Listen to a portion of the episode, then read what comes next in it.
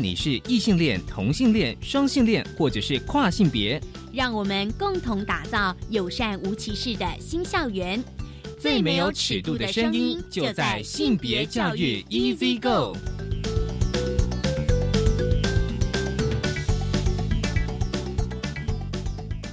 Hello，大家午安，欢迎收听教育电台性别平等一这个，我是文龙，不知道这礼拜大家过得好吗？今天的节目内容，我觉得其实还蛮特别的哦。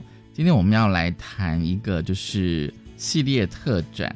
其实大家如果有来，就是植物园哦，台北植物园跟教育电台这附近哦。其实教育电台斜对面就在建国中学的隔壁，有一个二二八国家纪念馆。而今天呢，我们想要来聊一个特展，就是启蒙与行动，他们的青春，我们的历史当中哦，就是台独运动中的女性。这的确是我们比较少谈的议题。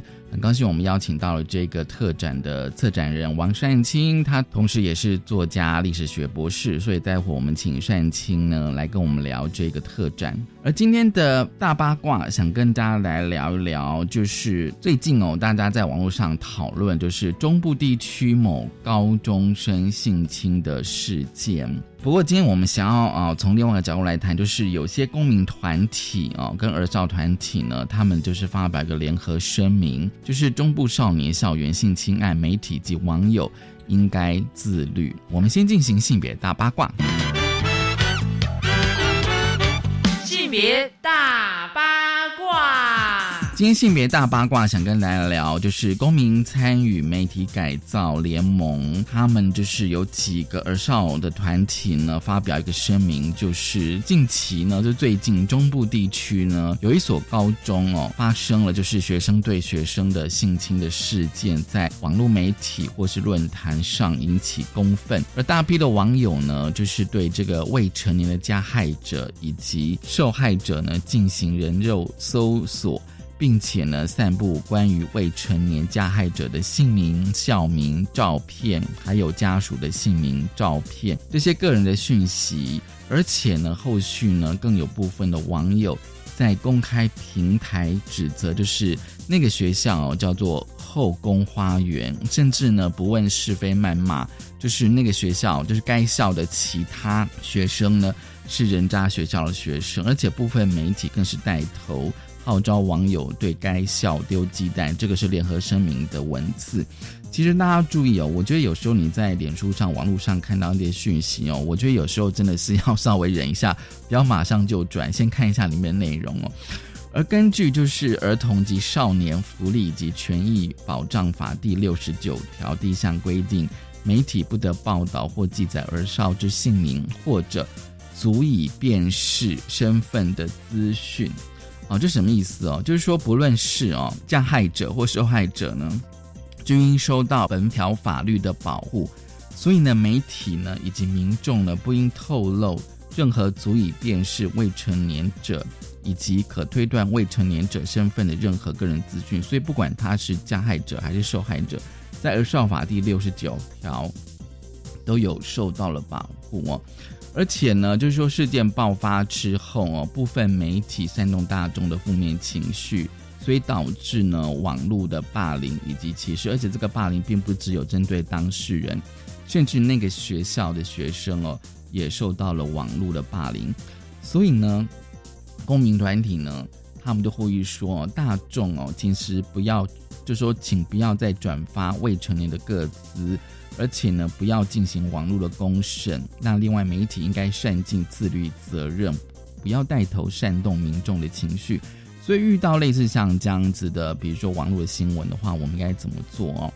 直接向不当的媒体申诉，而且透过 iWin 的网络内容防护机构呢，或者是向 NCC 哦国家通讯传播委员会申诉，让这个本案的当事人可以透过摄政系统呢，它可以抚平情绪，回归校园生活哦。最重要是要回归校园生活，而且呢，避免殃及非本案当事人的学生。好，针对这个事情呢，哦，其实呢。呃，监察委员也介入哦。监察委员呢，叶大华、赖鼎明以及张菊芳呢，他们非常的表达着他们的关切，所以已经申请了自动立案调查。希望呢，就是说啊，就是说相关事件报道已经引起媒体公审以及网络霸凌的效应。主管机关，但就教育部哦，是否能够依循相关校园事件媒体回应的机制，善尽把关之责？而且哦，这个其实还蛮重要，就是说各界质疑说，学校在处理这个事情的过程，但是学校性评会是否有权势议题介入本案哦？这其实是非常重要的。所以有时候，当然你可以很单纯的看这是一个性侵事件，但是有时候这个呃事件。它的复杂程度反而会引起一些媒体或是网络的效应，甚至会发生了网络霸凌。那大家要提醒自己，就是说，根据《儿少法》第六十九条，其实是在保护未成年的隐私，不论是加害者或受害者，均受到本法律，就说这一条法律的保护。就是今天开始跟大家分享的性别大八卦，稍后回来性别慢慢聊。性别慢慢聊。欢迎再回到教育电台性别平等一这个，我是温龙。我们现在进行单元性别慢慢聊，今天慢慢聊，我们要来讲哦一个特展哦，就是策展的部分哦。今天哦，我们想要来谈一个就是关于二二八与台独运动系列的特展。今天我们想要来谈一个就是二二八的特展，启蒙与行动二二八与台独运动系列的特展。很高兴我们邀请到了这个特展的策展人王善清，善清你好，大家好。吉善清哦，他也是哦历史学博士哦，然后他也是就是专攻世界史的作家，他其实出了好几本的作品，都是跟这个历史非常有关，他对历史。是相当研究，而且他是这次二二八启蒙与行动的策展人。今天我想要来请单青的好跟我们聊这个特展，用策展人身份，我先请单青来聊一下好了。因为其实二二八，我们对二二八，其实大家也是透过哦，不管是正式课程或非正式课程，大概现阶段的解读跟以前是完全不一样。我想说，请你来聊一下，说哎，当初这个策展的缘起跟发想吧。当然，它既然是二二八国家纪念，它第一个优先的，它是二二八国家纪念基金会，然后之后还有一个，然后里头 building 就是。馆嘛，哈，所以它馆除了常设展以外，它其实还有一些其他的空间。那考虑到说这个。建筑物它本身的复杂性的历史，所以比方说，它每年现在也开始有那个台展的活动，就是上半年是二八的活动，下半年是台展。好像最近就有张万传的那个画展即将开幕，还有陈武镇。因为呢，下半年基本上台展大概也都是九月、十月那时候，所以他们下半年就会办台展。其实也差不多是现在。嗯嗯，所以就是准备办张万传嘛。好，因为他的背景的关系，所以他们就想到了找我做这一个展览。嗯嗯。的呃，应该是这样讲。好，他们有一个概念，嗯那我觉得还蛮适合的，所以那总而言之，我就成为这个展的策展人。那为什么说他们这个概念特别的地方在哪里呢？首先，第一个是是九月有一个很，今年是很多事情的五十年纪念，五十年对哪些事情的五十？第一个事情是，第一个事情是年初，可是因为那时候大概是过年，大家没有特别去管它，就是太原太原监狱事件。好，那个所谓的就是。嗯，这个东西当然是现在研究的还没有非常多，真相跟各式各样的状况是怎么样，大概学者还还还在做研究，因为它毕竟五十年，很多档案才刚开放。可是我们大家可以确定的事情就是说，总之当时有几个政治犯，他们主张台独，就就被关被抓，不是不是是在狱中算是暴动吧，或者是好，我好的你要叫起义也可以，反正总而言之就是因为这样，然后死掉了好几个人。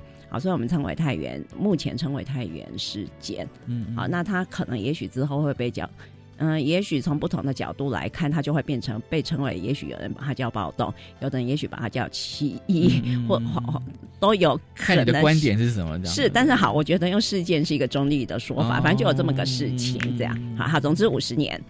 接下来就四月，因为那时候在疫情，所以很多活动都不见了哈。而四月至少台大历史系学会有做了一个直播，就是四二四次讲，嗯，对对，嗨次讲五十周年哈。那所以请了。郑志才先生跟王文豪先生，王文豪先生不是那个直接的纽约刺奖的案例，但是他有写了另外一个回忆录，他是正善计划，但没成功。嗯，他原先是打算在四月十几号，就同样那一次，就是蒋经国先生去美国的那一次。嗯嗯。那总之，本来在西安的时候，王文豪先生想在那边暗杀他。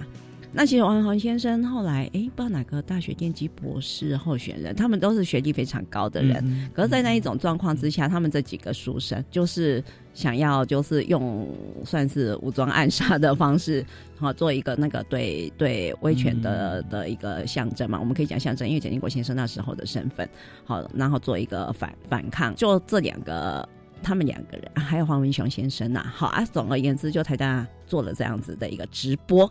请 请当事人来分享，因为当时为什么要去做这些事？是这样，这样。嗯嗯，然后接下来就是所谓的台独联盟成立五十周年这样子。为什么它算是可以值得算是记忆的一个事情？就是说。呃，台独运动其实有非常非常多的团体啊，各式各样的。那台独联盟算是五十年的意思，就是说很多个台独团体在五十年前结合成一个世界性的团体。好，那这算是比较大，因为你其他的团体可能就是 local 的嘛，对不对？我在日本，我在台湾的，对他们这个算是全球性的。对，就是四三哎，欧洲。日本、美国，好，这样算是美亚欧了嘛？对 对对，三洲。对，然后他们后来在那个一九七六年，嗯嗯，还有那个南美洲，所以是算是蛮大型的一个 以反抗运，我们如果把它当做一个反抗组织好了啦，哈的规模而言。那也是蛮庞大的，好，而且这些人大概都有一定一个很特别的身份，就是五十年前这一批组合起来的，基本上算是当时是以留学生为主，嗯嗯嗯。那像什么廖文义他们并没有加在这里面，好，所以组合起来这一坨人，其实这一坨人是从一个很奇特的小团体发展出来。那个小团体曾经在台大的时候，是就是所谓的关子影事件那一批人，所以那些人里面还有很多我们现在认识的人，好，例如嗯已经过世的蔡同荣嘛。然后张灿宏先生，然后侯荣邦先生、罗福全先生，还有那个在陈唐山 等，就是这一群人。然后这一堆后来去留学的时候，他们在海外搞这个事情哈。所以你不管你的政治立场是什么，在世界性的所谓的反抗组织里面，它还是有一个相当鲜明的奇特的特色，就精英性非常强。好，可以这样说，就是我们如果把它跟很多。不管是什么各种国家的这种解放运动而言，它的特色是在一个它是书生团体，都是留学生一大堆一大堆台大的人。然后第二是它的组织性是世界性的这样子哈。那其实这个人际网络也很有趣啊。这群人组成的状况就是说，哎，他们有些人是高中同学，一大堆台湾一中的、嘉义中学的，然后他们去念了台大之后呢，又在台大又组在一起，然后所以他们分散去美国、日本留学以后，他们就很容易会自由来往嘛。然后再跟其他另外一个比较特别团体是，呃，那时候在费城有一个 其实更比他们大一点点的早一点出去的，那叫林荣勋先生，他其实是六四事件，六四事件更早嘛，在二八之前嘛的时候的台大学生会会长，所以也就他比他们大一些些这样子。那时候他是台大学生会会长，然后后来因为救援学生被拿去关，后来是副司令校长把他救出来，所以当他可以离开的时候，就是。头也不回的走，再也不回台湾。他宁愿以政治难民的身份留在美国，他也不要回来了哈。所以大概可以说，早期的台独有一点点算是一批不满政治的台大人，或者是说不满国民政府的方式吧，可以这样子讲哈。所以这几个五十年的状态来讲，我们如果纯粹就学术，是有值得做一个相关脉络的讨论的。好，因为二八国家纪念馆有它管的特定属性，那这这群人里面。搞台独运动的人未必是因为二二八而搞台独运动，但有一些人的确是如此。那反正这个馆也不是很大。那我们今天做一个展览，一定要有一个明确的取样，所以我们这个标准就是在于说，嗯，我们只呈现因为二二八而决定变台独的人。那因为二二八之后而决定投奔老共的，就是说二二八之后对国民党很失望而决定去投奔。你今天当然觉得，哎，中华人民共和国状况啊不是啊，可是你不要忘记一件事，一九四就是新中国刚成立的时候，很多人对这个新中国是有希望。当时，嗯，以左派在当时世界的流行，然后一个新的政权刚起来的时候，因为国民党的状况不是很好，呃，人民或知识分子无可避免的会对一个新的政体。的期待，好，这就像你你每次现在的人一样嘛，你对政治很失望，然后你就会对一个新政党有寄望，然后过一阵子你就会觉得啊，那个政党又很失望哈，大概就是这样的情况。所以那个时候很多知识分子对于刚刚刚刚以共产党为主的新中国是有期待的，所以也就二二八之后，其实分成两批人。嗯，呃，有一批人就去投共了啊。我们今天讲投共啦，不过就选择了新中国哈。啊，那个时候我们讲新中国就是一九四九年的中华人民共和国。OK，所以那有一些人觉得。国民党实在太糟了，我们就独立吧，自己建立台湾共和国之类的哈。那最明显就廖文毅嘛，台湾共和国临时政府，所以他先组一个临时政府，然后临时政府也许有一天会变成正式政府，大概是那样子的概念。像王玉德那就更明显嘛，因为他哥哥被杀掉了嘛。好，那他哥哥是我们非常优秀的台湾人，第一个就是日治时代第一个当到检察官的台湾人嘛。好，那总而言之就是说，我们的背景首先是建立在就是以管的。脉络来讲，好，跟二二八有关的搞台独的人大概是这样子。嗯，那因为二二八有关而去投共的，其实我觉得也可以是一个议题。哎嗨嗨，那个其实这两年因为一些史料的出土，好，因为就我们为什么讲出土是说，哎，你到一个时间以后，档案会解密，所以你跟着外交部解密了很多档案以后，这个有很多东西你就可以去研究。那左倾。的部分，好，就是说二八跟呃国共内战以后，左倾的台湾人，后来有一堆人跑去投投奔新中国嘛。这个部分其实何一林老师也做了不少研究，他做了蛮多左倾学生的的的研究这样子哈。然后我记得好像哪一位老师也有从另外一个比较有趣的档案，什么教育部开放的档案，教育部档案不只是外交部档案，还有教育部档案。嗯，那这些东西其实这些史料的特殊性是说。包括不管你要从这些公开的档案里面去得到一些，不管是性别的、阶级的、各式各样的的资料来做研究，其实都是很很好的。那我们现在这些档案都是公开的，那你可以在进食所哎申请调哎阅读，申请很容易，你只要去那边填填填资料就可以进去看了，这样子哈。所以啊，档案局也有很多，这些都是。我们今天鼓励大家，就是我们媒体好，你大家都在讲历史怎样，历史怎样。那那其实学习阅读档案是一个很重要的事情。不过如何读档案也是一个专业啦，哈。可是那至少就是说，当档案公开的时候，也表示说我们国家在迈向民主化的过程里面，就是逐渐的透明这样子。哈，当然这个透明是对过去的透明，你可能会说，那现在很多不透明啊。可是那那至少是一步一步在走嘛。那至少哈，现在档案很多出现了。所以你课你历史课本也很难乱写。不过呢，当然是说你你还是有你的视角的问题啦。好，因为今天我是打算把它做成一个比较就是说史料呈现的展览，然后鼓励大家再去深入的讨论这个问题。所以我基本上就是没有特别的立场，我没有要宣扬台独或反对统一，或者是我也不觉得说在那个时候跑去投奔中国的人有什么问题，因为你在那个时候你期望一个更好的国家，没有什么不对嘛。只是说，这个就像张玉法老师讲的，你在那个时代，不管选择国民党、共产党，其实都是在赌博啊。嗯嗯。对，我们现在看来，其实你现在当然可以说都不是很好，可是，在那个 moment 有没有？嗯。对，在那一个 moment，其实 其实那是一个很艰，对知识分子来讲是一个艰难的选择，而我也觉得这是一个。看历史的角度啦，你不要用今天的说啊，老公那么烂，你还去投奔他，这个都是不对。你要放在当当时的那个时候，你并不知道老公会变怎样啊，对不对？好，各式各样。那总而言之，这个东西会有比较多的深入的可以讨论的地方。那我觉得，就是历史研究，像我们今天一直在炒课纲的是什么的，其实就是说，你应该去多去思考，而不是说啊，什么事就是怎样。因为你如果就是说什么事就是怎样，那其实你也没有什么读的必要哈，就是多多去做这样的东西。其实呢，哦，大家可能就是刚刚善清哦，他可能讲了一些故事哦，或者说讲了一堆人名哦。那我在想说，因为在你们这个策展里面哦，就是有一个就是台独运动中的女性哦，就是这么的一个，我觉得有点就觉得啊，终于有人看到这个女性，而且在众多的史料啊，我相信很多都是男性的史料。我觉得作为一个策展人，你怎么去发掘跟拣选呢？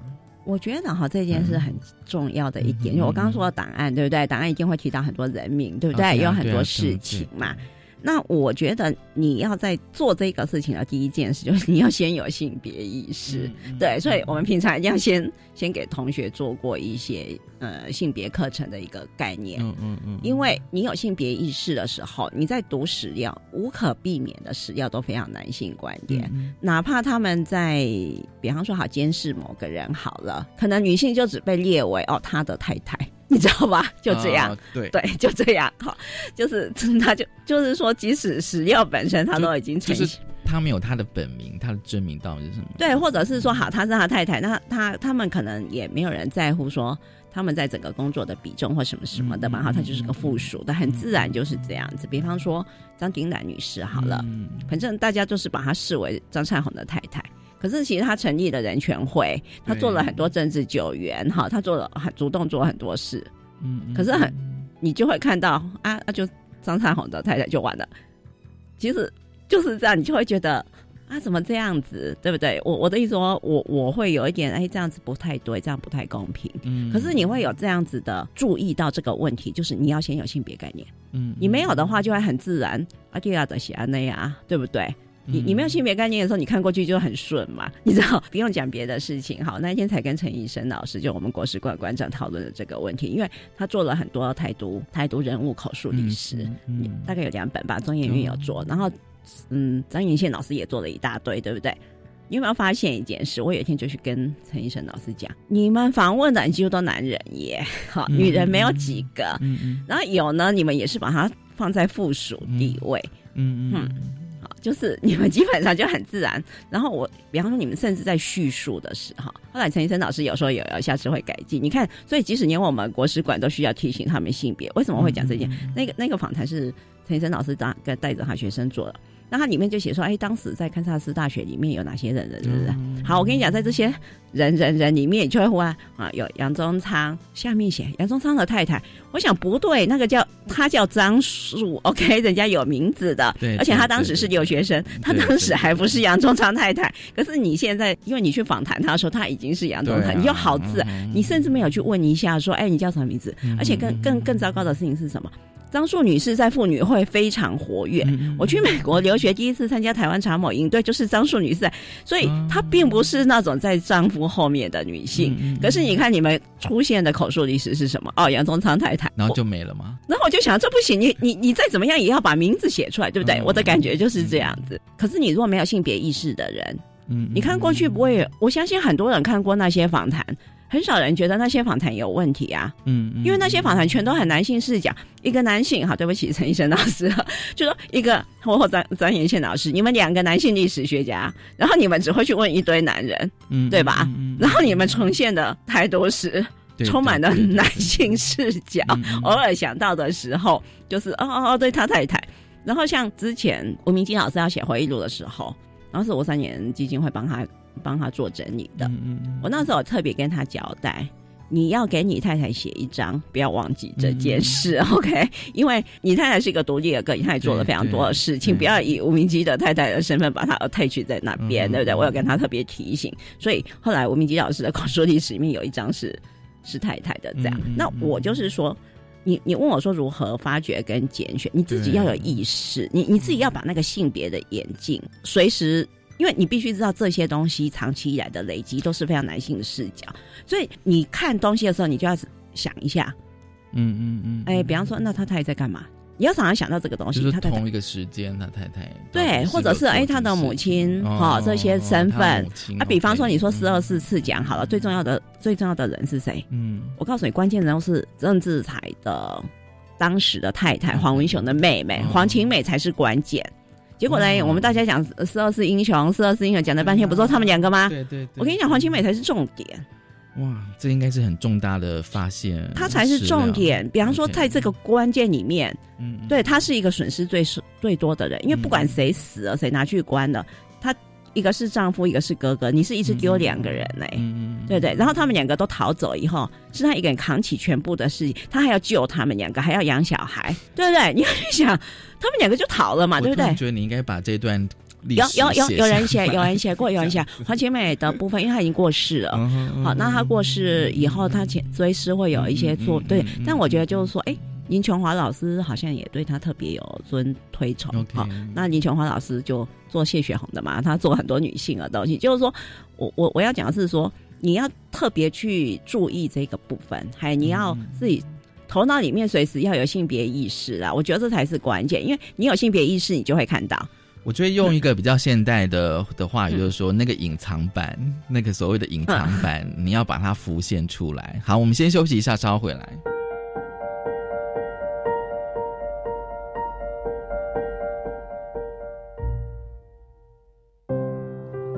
大家好，我是高雄城市芭蕾舞团艺术总监张秀如。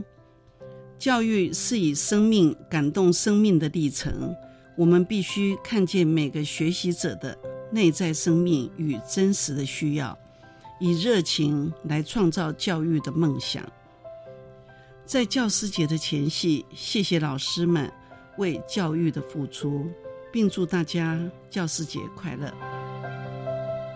时薪四千元，免费到五星级饭店玩派对直播。本来以为拍完片就没事，但却一直被要求拍摄，不然就会将裸照、影片寄给亲友。小心高报酬又轻松的工作，陷阱往往比你想的还要可怕。您在网络上如果看到儿少色情、霸凌等内容，或是私密影片外流的情况，都可以跟 iWin 网络内容防护机构申诉。以上广告，教育部提供。各位开车、骑车的朋友们，强制汽车责任保险电子式保险证，快速、便捷又环保。使用电子式保险证至交通监理所、监理站办理各项监理异动业务，方便又快速。提醒您，记得提供手机号码或电子邮件信箱给您投保的保险公司，以立即时取得电子式保险证，方便携带哦。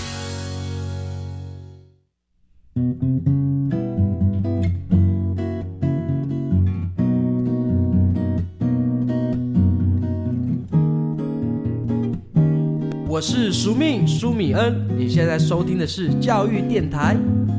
哦，朋友们，就爱教育电台。耶。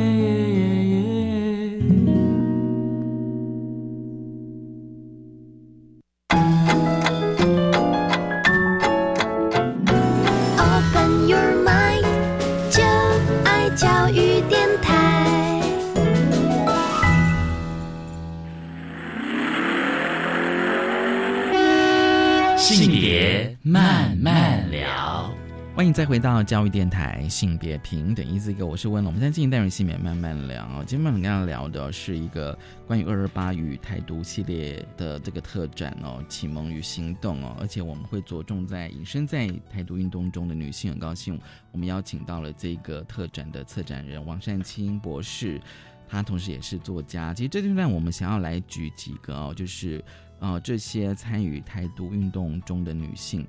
我觉得有时候看这些女性的生命经验哦，跟她们参与过或做过的一些台独运动的事情，有时候我会觉得很难描述那种感觉，觉得说好像那种，因为过去我们这段历史其实是非常的模糊跟陌生的。对，我们基本上我们不会去把呃台独，特别是海外台独这一个海外台独还放在课本里面。我我们的课本大概就是忽然就变民主化了，然后就他们就跑回来台湾了。OK，那他们。在外国的时候干嘛不知？我们课本基本上这一段算是蛮空白的。介绍几个女性的的生命吧。那我觉得哈比较特别，应该是说我我对这个议题比较特别会有兴趣的一个原因，比较是在于说某一个点来讲，在那个时代搞台独或者说所谓的台独运动，它基本上是一个。政治运动，嗯，那本来在上世纪中期的时候，政治本来就很少女性在参与啦。即使是蒋夫人好了，你看她也是蛮幕后的。就不管我们不知道蒋夫人事实上有多少的参与度，但至少表面上看起来必须站在幕后。对，即使是蒋夫人，对不对？蒋夫人并不会跑到第一线，哪哪怕是她那么背景权势，对不对？就是说那个时代上的确不鼓励女性。这么直接参与在政治上，好，所以他就要去搞妇联会啊，做一些所谓的女性的事情，比较软性的。对对对，就是说在上个时代是这样子的，好，不管你是什么样的政治立场，这就是女性共同的宿命。所以我就会特别去看说，那在台独运动这么的所谓的在那时候是一种反抗运动，那反抗运动里面，那女性一般而言就会更少，自己跑去参加的女性简直听说听说只有金美玲。OK，好。听说只有金美玲好。对，哎，我说听说的原因是就我访谈的资料好，那有没有别人可能我没有问到那么多？嘿，可是的确不多的原因。呃，我讲的是是说，就是现在大概七十岁以上那一批啦，哈，八十应该都。对对，我说现在七十以上那些基本上好像只有金美玲是自己跑去的，那其他人都是因为先生去搞台独了，你因儿子一起进去，受先生的影响。嘿，或者是说你可能去留学，你跟先生一起在同一个社团，你们志同道合，一起走革命路，那个那个像比较像是谁？可是会有这种状况，十之八九可能他们家本身可能就是呃二八受害者，或者相关有经过这些事，所以你自己有一点本来就有一点。个性，嘿嘿，有点意识。然后，比方说你去留学，又遇到了志同道合的人，然后一起走革命路，大概是这种东西。对，然后这个大概最明显的就是张延宪老师的那一本嘛，也什么满门满门什么留学生什么，就是好几个陈锡宽、杨宗昌、张树他们家姐妹哈。可是真的说，哎，自己哎看了台湾青年，然后觉得写的真是好，然后就跑去说我要参加周吉美玲。然后，因为这在那个时代，就说一九六零年代这种事情太诡异了，所以王玉德他们收到这个人跑来说想参加，对不对？嗯，黄昭堂先生还觉得，你看这个就是性别问题。黄昭堂说，这个自己跑来的人一定有问题，何况这个条件这么好，他觉得条件这么好的女生，这种大小姐怎么可能会对这种事有兴趣？你知道吧？他就是这种。搞不好是间谍，你知道？他直觉，对他直觉的反应就是这必有问题，你知道？你不会，你不会觉得哦，我们的刊物编的好棒，人家跑来，你的感觉是是个女生哎。可是我们要想一件事，如果今天自己跑来是个男生，他们会不会觉得说，就是志同道，对不对？爱国青年，嗯嗯，就是变那样，你知道？可女生就觉得一定有问题，你知道吧？这个就是一九，这因为这是一九六零年，也六零还六一左右发生的事，好，所以我们就可以知道那个状况。那年何康美这么强悍的人哈，他其实是大学就跑出去外国念的，在那个时候也很少。可是呢，他他们家算独立的。那他妈妈是北京人，北北京，我是指真正的中国北京来的。然后留学生后来就在这边结婚没回去。那他们家因为是比较早西化。他和康美家背景也蛮特殊，他外公是那个北洋军阀，对，所以是很不一样的北，所以他们等于是说接受现代化蛮早的。好，那和康美的阿姨大阿姨是念念纺织的，所以那个都是现代工业，对吧？你知道，就是那北方女孩子会去念工业这种东西，所以和康美本来个性就，她妈妈又是台呃当年我们台南第一第一届议员嘛。好，然后后来是嘉庆一中校长这样子，就是说，可能妈妈本身就是很怎么说现代的啊，职业妇女，好啊，所以何康美在个性上也比较这样，反正反正她就自己跑出国去了。所以你说那个时代，一个女生自己跑出去念大学，而且不是什么有长辈牵着哦，没有，自己去，就自己走，这 这也是蛮蛮强悍的嘛，好。所以他等于是在整个海外独立运动里面有一个很奇怪的地位，就是台独联盟在上个世纪就只有过他一个女性主席，嗯哈，然后。即使是说本世纪有别的女性主席出现，可是呢，那一位女性主席其实是王玉德的女儿，这是完全两回事，懂吗？这是两回事。就是王玉德女儿接主席，这个可能有很大原因，就是大家觉得因为你爸爸嘛，对不对？因为是女儿。对。可是我就是说，这是比较特别的。好，另外一位就是陈翠玉，我们大概其实说起来很遗憾，因为她 WHO 要工作，所以都不在台湾。对。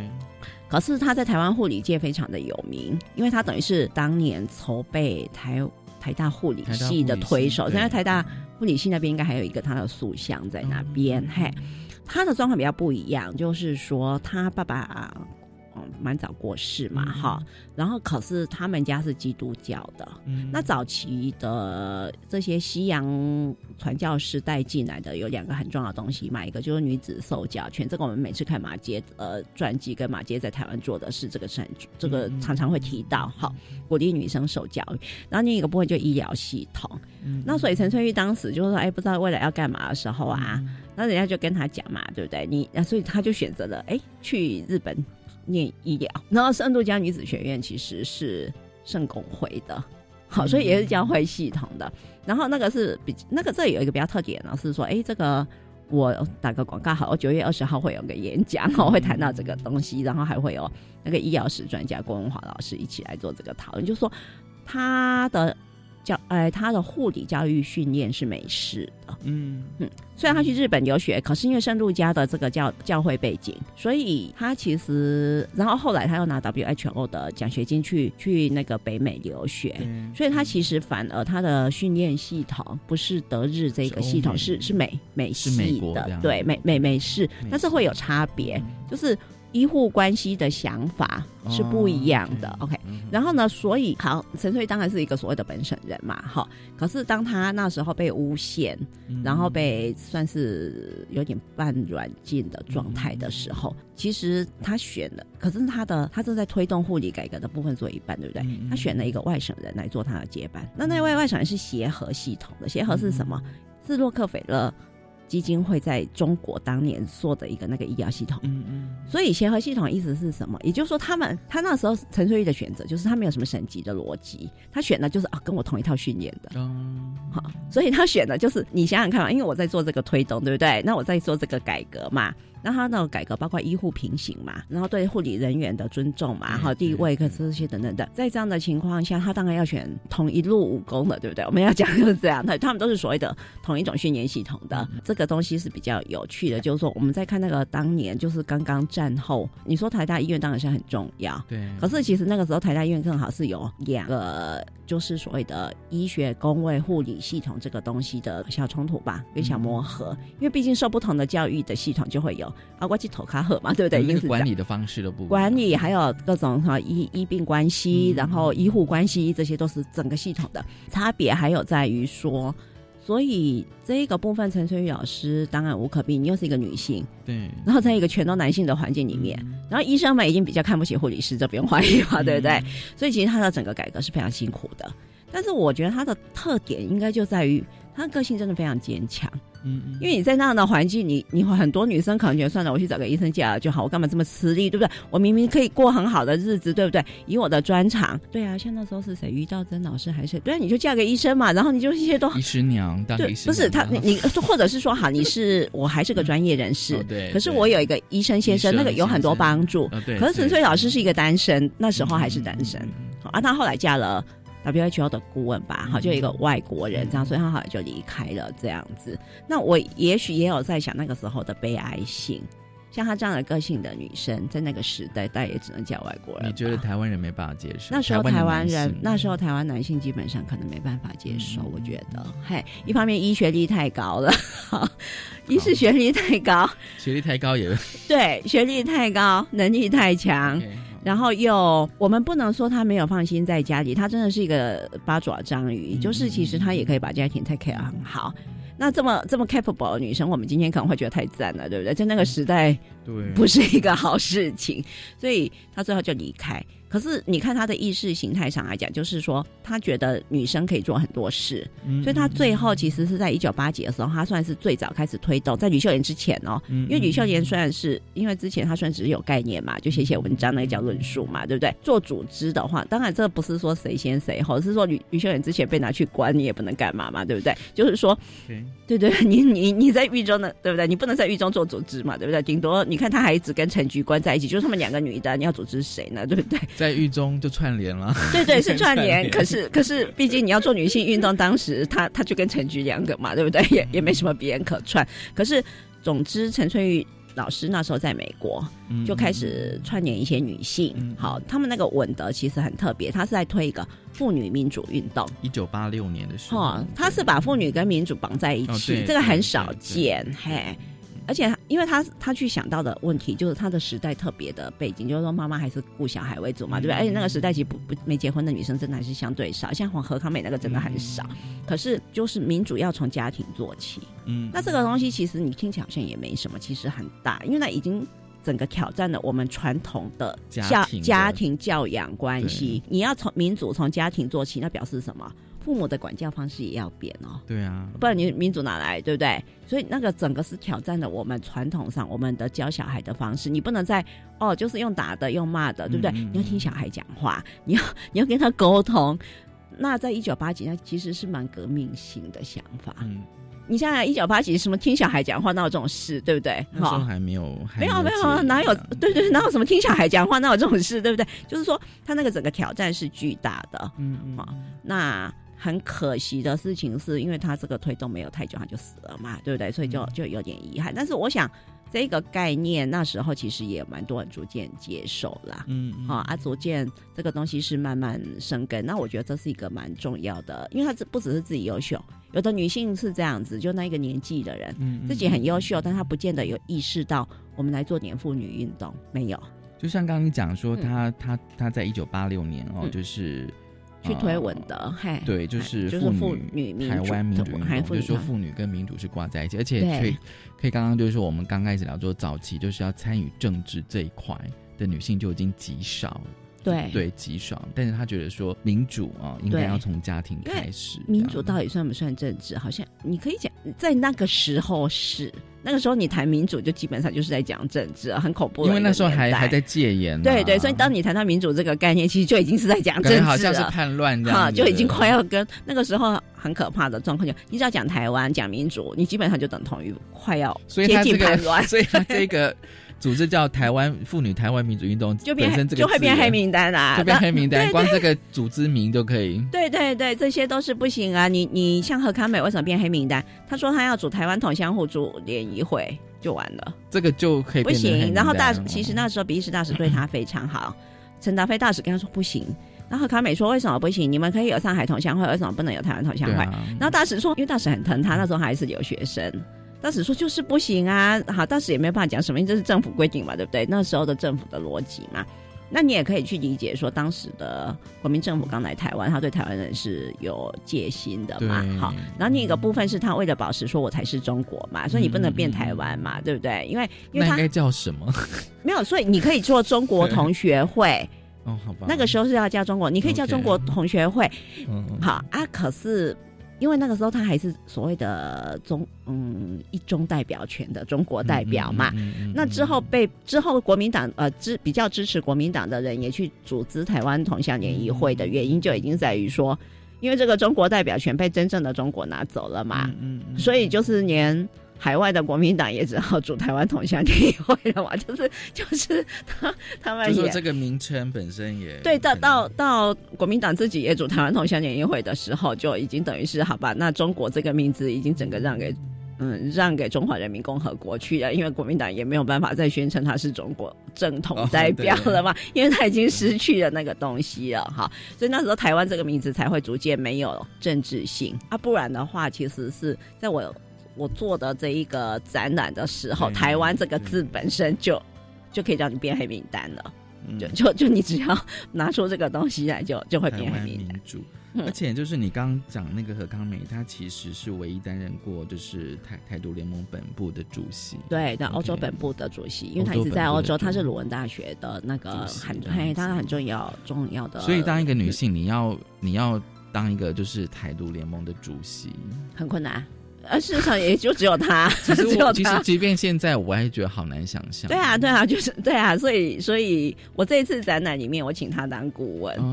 对，我觉得应该，可是你可以看为他的为什么他女性当主席的状况是，比方说在那个年代，好，他他很早就经济独立，嗯，比方说他留学完，他就后来就留在学校工作了，好，他在鲁文大学工作，那这算是一个他在校长室里面，反正他是算是一个重要的工作，因为他们到校长室里面有研究室，那第一个是经济独立很重要，所以他有正职，他有车子。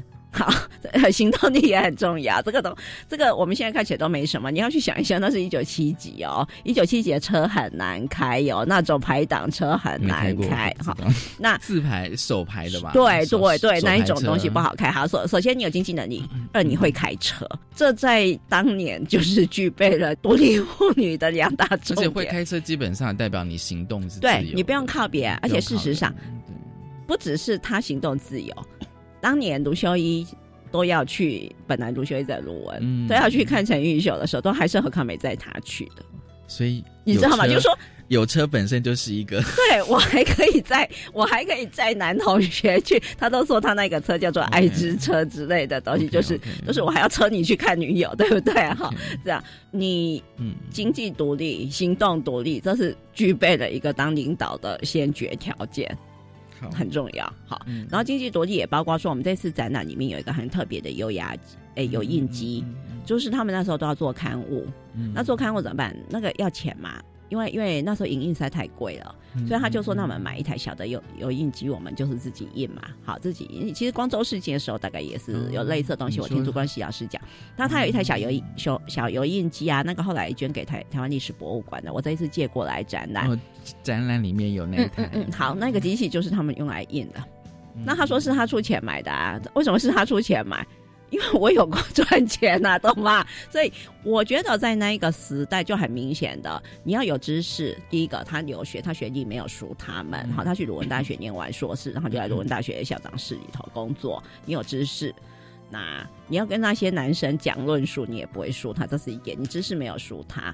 那第二个事情是你，你有你有自己的正直，我不需要在经济上仰赖你。好，然后第三个是行动力。哦，对，对我我不用，你像很多女生其实以前就劝你不要讲别人嘛，我们张小航老师就不会开车，还要人家载啊，对不对？表示你有钱买车，对，有工作就能买车，就是。可是很多那个年纪的女生，对，虽然有钱买车，可是因为车很难开，他们就不会开。像我妈妈就一直都不会开车，她没有办法去操作那个东西，对他而言啊，对我妈妈也是老师，她买得起车，可是问题是。她觉得开车很困难啊，在在自排车之前，其实开车女性并不多，因为我开过手排车，我知道那个困难度非常高。我觉得自排也蛮难。对对对，所以你就要知道一件事，就是说，所以你在那个东西里头，那你有没有听过一个笑话？就很多女性讲说，我会开车以后，我就不需要先生了。有有听过这句对不对？去美国念书的时候，有些女同学她会觉得她有有开车，她就有脚，她可以跨州去旅行，她不需要不需要啊。很多 很多女生其实当年我不知道，也许有人看过台湾女生有学手机讲的一个笑话，就是。你很多女生其实是后来嫁给第一个去接她的人。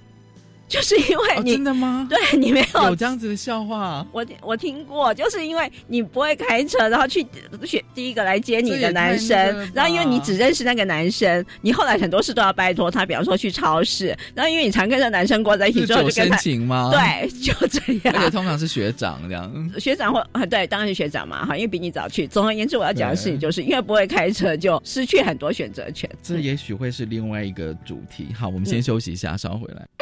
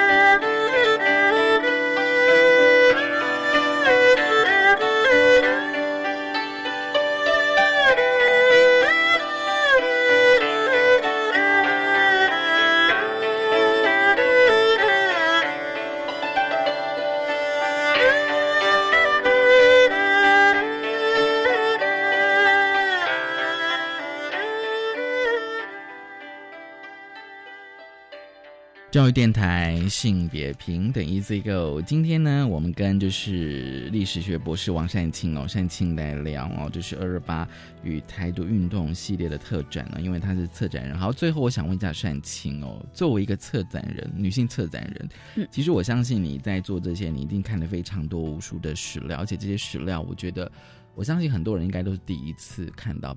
当然也包括我自己哦。那你怎么跟这些女女性对话呢？其实哈，这也会有一个要特别注意的地方，就是说史料上哈。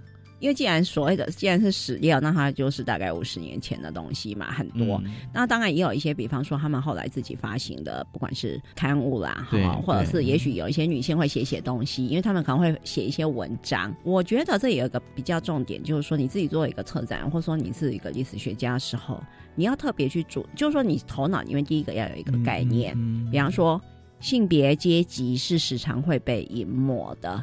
所以，当你在看这些东西的时候，你头脑里面就要时时提醒自己，嗯，还有这些没有看到的东西。好，第二个部分是说访谈，当然也是很重要。对，访谈。好，那这些女性有蛮多都还活着，那年纪都很大。那有一些人即使头脑还清楚，还能够告诉你一些东西。你去做访谈的时候，我是比较侧重于。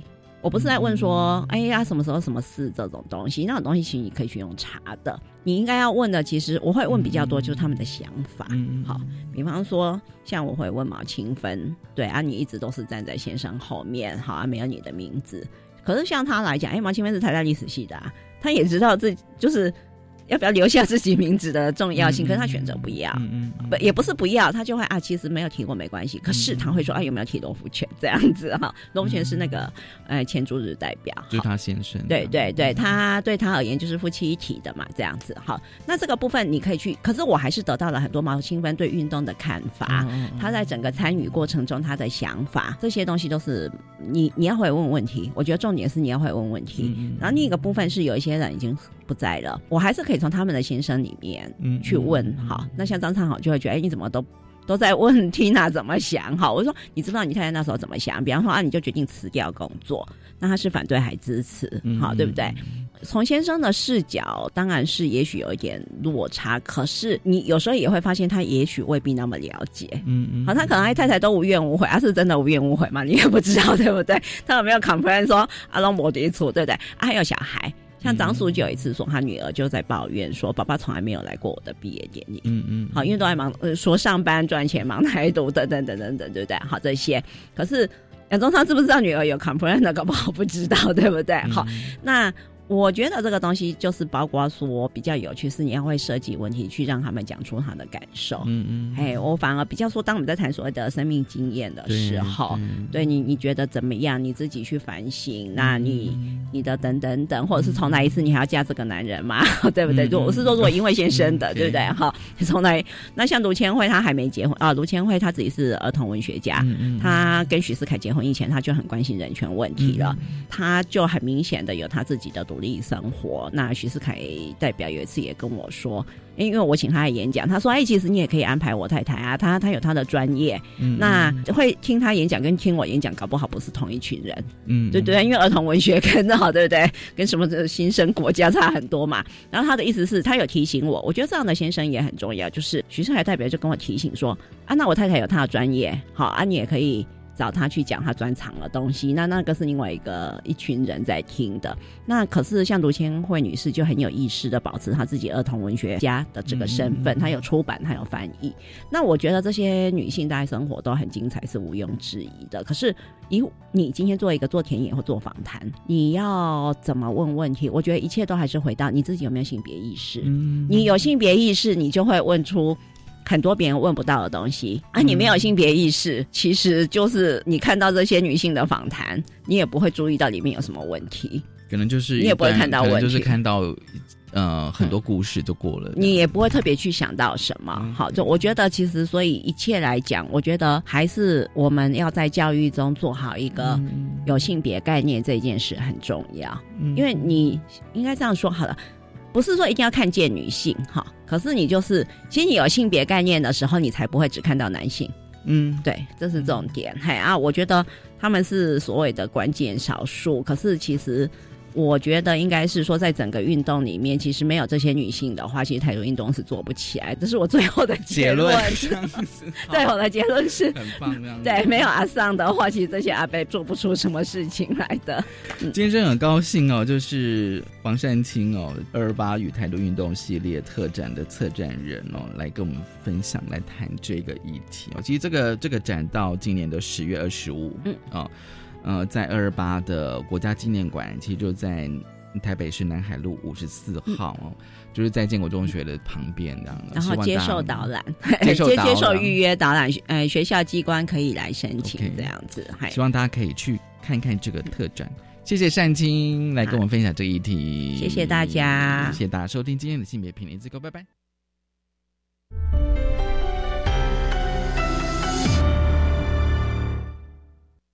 现在时间下午四点整。